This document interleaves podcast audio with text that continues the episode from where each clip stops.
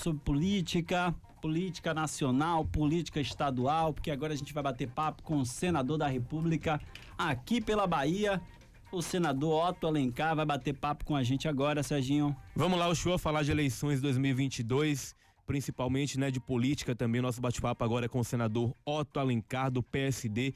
Ele que inclusive já bateu papo com a gente outras vezes. Olha só, Otto Alencar já teve três mandatos como deputado estadual, foi vice-governador e governador também por oito meses.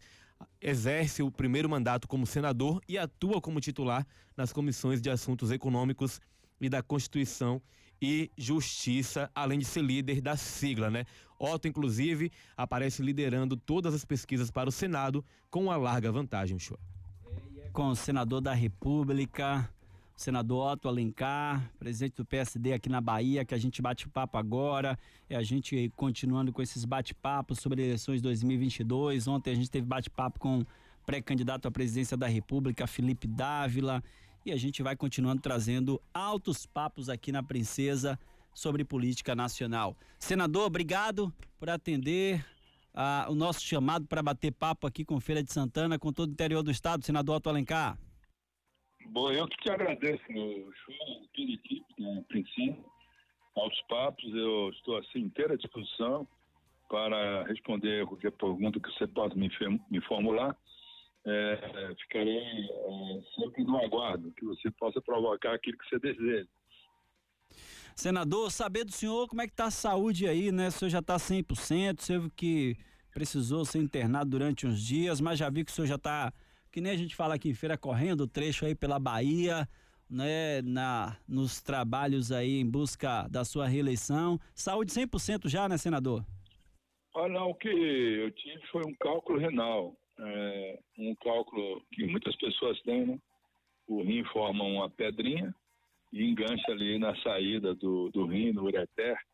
E aí eu fiz um, um internamento, tirou o cálculo, o rim está funcionando normal. Eu não tive. É uma coisa que pode acontecer com pessoas jovens, pessoas da minha idade. Acontece, isso é muito da, do metabolismo de cada pessoa, como tem, por exemplo, é, pedra na vesícula, que as pessoas chamam, cálculo na vesícula tem o cálculo renal também.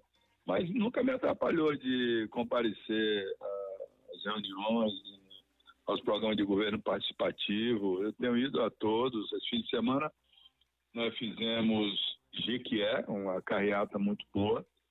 Depois uma reunião, um programa de governo participativo. Depois disso, eh, nós fomos no sábado numa carreata em Iaçu, em Taberaba, é, voltamos para Salvador e no domingo fomos a Bom Jesus da Lapa. Chegamos lá às 9 horas, saímos duas da tarde, voltamos, é, sem nenhum problema de, de, saúde, não. Foi só um cálculo renal, graças a Deus. E a perícia tirou o cálculo. Você está bem, não tem nenhum problema. Que bom. Tá boa. Que bom, firme e forte, né, senador? Senhor falou em PGP é. aí, vai acontecer aqui em Feira de Santana também essa semana, sexta-feira, né? Vai ter aqui em é, Feira. Na, na sexta-feira, às 17 horas, vai ter uma carreata e depois tem um PGP. Bacana. Senador. Presente. Esse PGP é muito para discutir temas regionais para colocar no programa de governo do candidato Jerônimo, né? Os, os, os candidatos tem que apresentar no Tribunal Regional eh, Eleitoral o seu programa de governo. Eh, no meu caso, que eu sou do, do setor legislativo, do, do Senado Federal, eh, eu apenas apresento sugestões, como eu tenho apresentado, em várias localidades que eu, que eu tenho ido, né, de, que eu conheço bem a Bahia. Eu, eu conheço todos os 417 municípios da Bahia. E Abaré, lá na beira do Rio São Francisco, no norte, até Mucuri, na divisa com o Espírito Santo, Veredas. Eu conheço Salvador, a Formosa do Rio Preto. Eu já visitei todos os 417 municípios da Bahia. Conheço liderança, conheço as regiões, a economia, a cultura. Então, eu faço sugestões nas áreas de infraestrutura, de educação, de saúde, para o Jerônimo, ele acolhe e vai colocando no programa de governo para complementar isso. Que o Rui fez nesses oito anos e o Wagner também fez, e outros governadores no passado fizeram. Mas a Bahia, o senhor tem uma extensão territorial muito grande, né? São 457 municípios ou quilômetros quadrados, né? Tamanho da França. É um estado muito grande. E também tem biomas é, diferentes. Você tem bioma da Mata Atlântica, você tem bioma de Caatinga, tem bioma de Cerrado, tem bioma de Mangue aqui no, no Recôncavo. Então, cada região tem um, um, uma estrutura é, de fauna, flora diferente. É importante que você possa colher nesses locais aquilo que ainda não foi feito. Né? No semiárido, por exemplo, os levantamentos para acúmulo de água, para a formação de novas barragens, adutoras, abastecimento de água, setor de, de energia, eh, e outros locais também ah, de infraestrutura rodoviária, tem que fazer esses programas de governo participativo para colher as informações e só eh, visitando os locais você vai ter ideia do que ainda precisa ser feito, né? E você sabe que em qualquer município, em qualquer estado, em qualquer país do mundo nunca para a demanda, nunca para os pedidos. E até nos países de primeiro mundo tem que estar sempre afinado com aquilo que a população deseja que seja feito. Verdade, senador. A gente está sempre precisando avançar sempre, né? O, o senador, é, eu, eu vi que nas redes sociais o senhor também se posicionou em relação a essa situação ontem do presidente Jair Bolsonaro, né, que reuniu embaixadores e fez mais uma vez diversas críticas e ataques às urnas eletrônicas, né? Como é que o senhor tem observado eh, essas falas do presidente da República, o senhor como senador, que discute muito diversos temas aí no Senado, como é que o senhor acompanhou eh, nesse momento, ontem inclusive, essa reunião?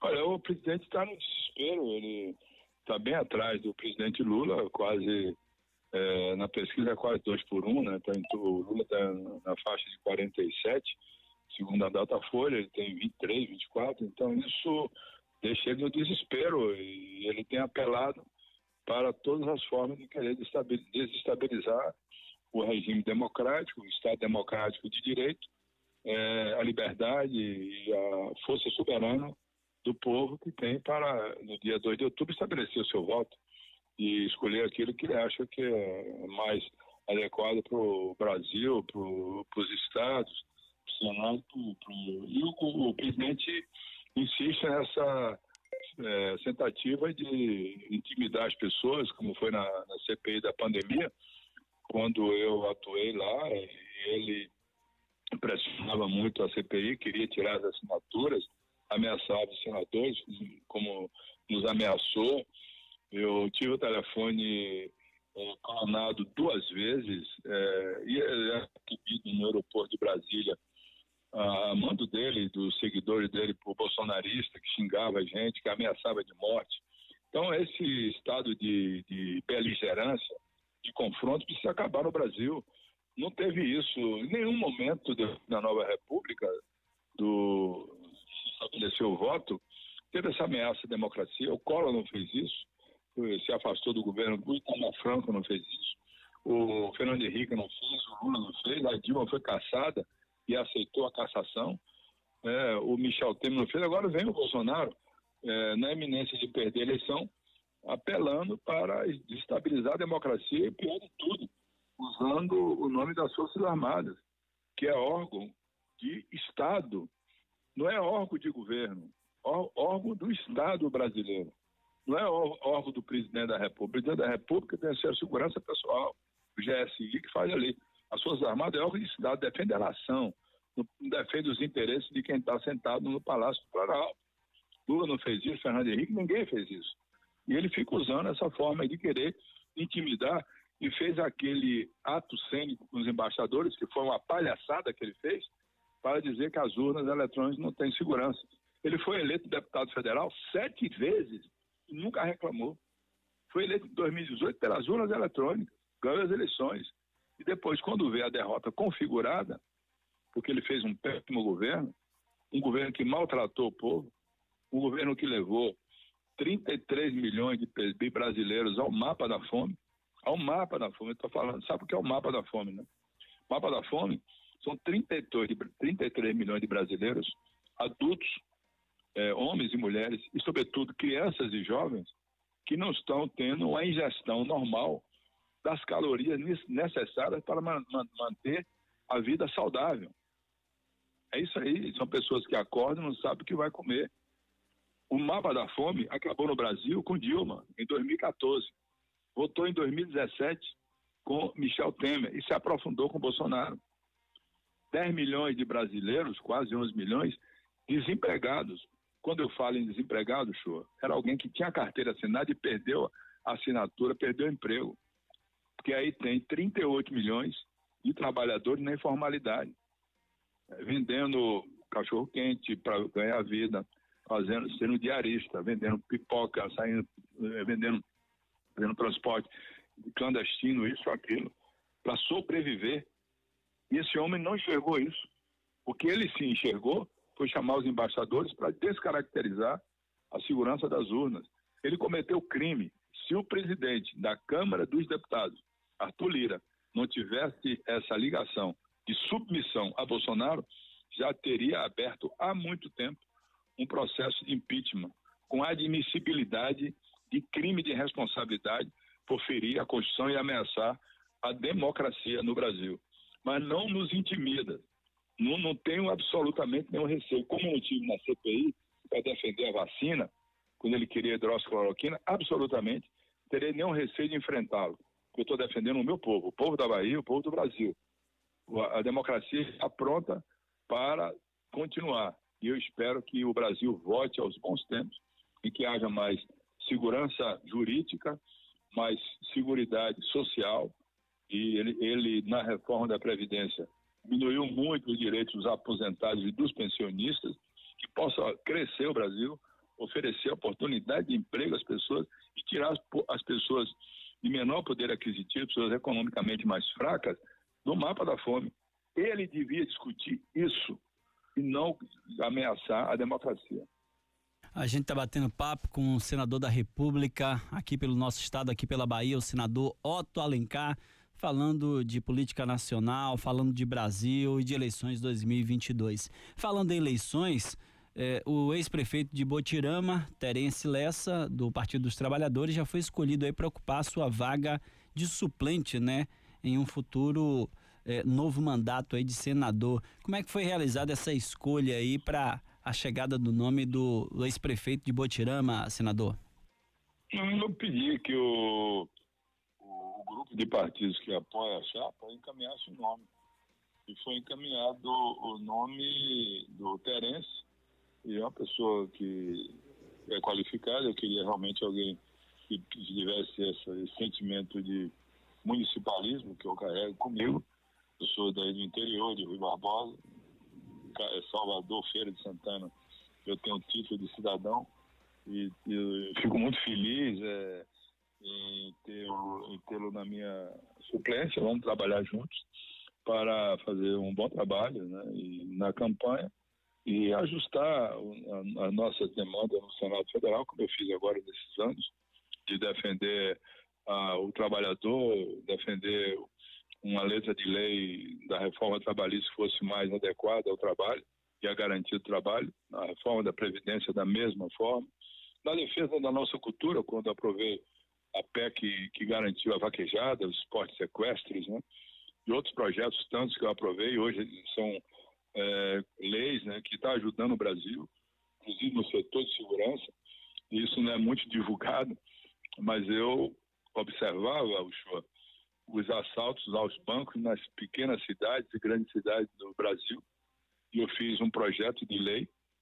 Esse projeto de lei foi aprovado na Câmara, no Senado, foi sancionado pelo presidente Michel Temer ainda em 2018, que obrigou os bancos a colocar nos caixas eletrônicos, nos cofres, um dispositivo que se o assaltante arrombar o cofre, danifica as cédulas, ele não vai levar nada e também aumenta a pena quem usa explosivos para isso.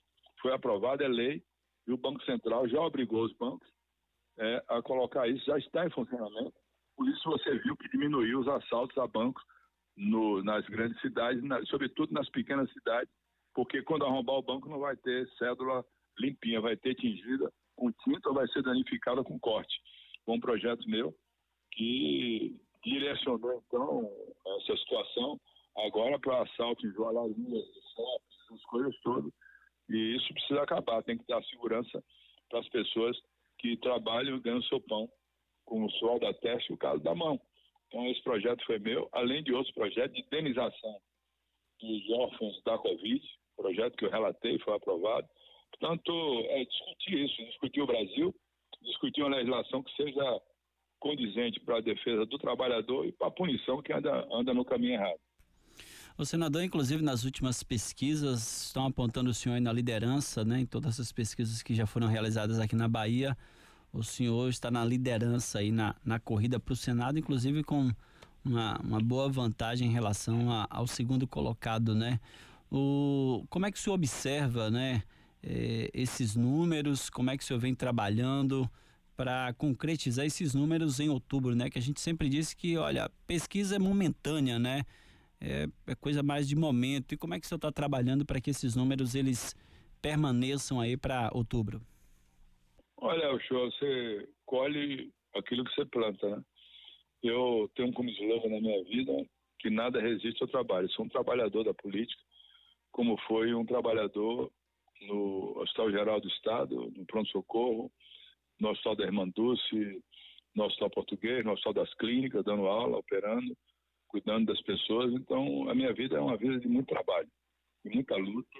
Eu sempre me pautei mostrando aquilo que eu sou e mostrando aquilo que eu faço e cumprindo palavra. Então, eu agradeço muito aos ouvintes, seus ouvintes, ao povo de Feira de Santana, com muito reconhecimento essa minha posição nas pesquisas. Espero continuar, que Deus me ajude, o povo também respalde o meu trabalho para, em 2 de outubro, ter o resultado das urnas com vitória. Sempre trabalhando, respeitando o adversário com ética, com honra, com dignidade, mas buscando mostrar aquilo que foi feito. Sempre trabalhei muito e sempre executei as coisas com um compromisso de cumprimento da palavra. Eu acho que é, essa é a minha, minha história de vida, né? Vocês aí, inclusive, deram o meu currículo, nesse período que eu estou na política. Chego, depois de ter sido presidente da Assembleia, deputado três vezes, secretário de Saúde, secretário da Indústria e do Comércio aqui no meu estado. Levei muitas fábricas para a Feira de Santana. Na época que sempre atuei aí para desenvolver o Centro Industrial de Feira e também da região. Iniciei aí o polo de avicultura lá em São Gonçalo.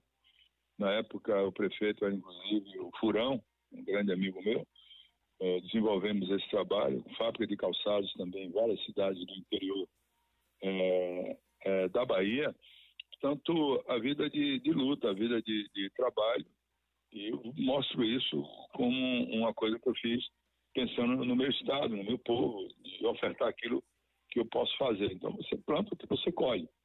Você colhe, aliás, o que você planta. A semente boa dá a boa fruta, dá o, dá o trigo, dá o milho, então você vai colher aquilo que você plantou. E eu espero em Deus que possa continuar assim, é, buscando sempre os interesses do nosso povo. Ainda falando em pesquisas, as pesquisas também dão o ex-prefeito de Salvador Semineto eh, na frente aí do candidato que o senhor apoia, que é o ex-secretário de Educação, Jerônimo Rodrigues. O senhor acredita numa, numa virada, senador? Eu sim, eu acredito sim. O Jerônimo eh, iniciou muito, muito, é, muito tarde já, agora é candidato de março. Os outros candidatos são candidatos há dois anos aí. Nós temos um grupo forte, e esse grupo tem o virtual presidente da República, vencedor, com fé em Deus, ninguém ganha diverso, mas o Lula é o, é o, favorito para as eleições nacionais. E as eleições nacionais puxam muito as estaduais, muito mesmo. O Gerônimo começou, já tem 18% em algumas pesquisas, com apoio de Lula vai a 35%, 34%, e nós temos muita expectativa de que possa se repetir em 2022 o que aconteceu na Bahia em 2006. Você lembra? quem foi candidato em 2006 para presidente da República foi Lula. E aqui na Bahia foi o Wagner. o mesmo voto que o Wagner teve em 2006 na Bahia, Lula teve. Em 2010, quem foi o candidato a governador? Wagner. Quem foi o candidato a presidente da República? Dilma. Wagner teve em 2010 os mesmos votos que a Dilma teve na Bahia. Coincidência total. Em 2014, Dilma, candidata a presidente, venceu. Quem venceu na Bahia? Rui Costa. O número de votos idênticos. Pouquinho mais para Dilma. É, em 2018, quem ganhou as eleições? Rui Costa. Quem ganhou as eleições na Bahia para presidente? Haddad. Quantos votos Haddad, Haddad teve? Os mesmos votos que o Lula teve. Então, é uma coincidência muito grande da expressão nacional das urnas com a expressão estadual na Bahia. Então, eu espero que os mesmos votos de Lula, agora em 2018, sejam o voto do Jerônimo. Uma, uma candidatura nacional puxa aqui a estadual. Se for assim, eu acho que vai dar regra geral. Senador, quem está lhe ouvindo, inclusive, é presidente do PSD aqui em Feira de Santana, presidente da Câmara, o vereador Fernando Torres, lhe mandando um abraço, viu, senador? Ah, meu amigo, irmão aí, eu gosto muito de Fernando. Tenho um, um respeito por ele muito grande, uma gratidão maior ainda ele está sendo um bom presidente, está sendo altivo. Pela primeira vez, eu tive em Feira de Santana e um presidente da Câmara dos Vereadores devolveu para a Prefeitura de, de, Feira de Santana valores, né? se não me engano, mais de 2 milhões de reais. 400. E é uma coisa inédita que marcou a passagem dele. Você está fazendo um trabalho, é, fazendo economia, é, aceita, fazendo aquilo que é importante, funcionamento regular da Câmara dos Vereadores de Feira de Santana, essa Câmara que me deu o título de cidadão. Eu sou muito feirense também, sou de Rui Barbosa. Essa, essa é, uma, é uma cidade, é um município que eu tenho grandes amigos. Fernando é, tem muita, muita coincidência né, comigo, assim, em termos de palavra, de honra. Cara corajoso, eu gosto muito dele e devo muito a ele também, tanto eu quanto meu, meu filho, deputado federal, Otto Alencar Filho, o, deputado estadual Eduardo Alencar. Eu tenho o Fernando como se fosse uma, uma figura da minha própria família. Gosto muito dele tenho por ele muito respeito.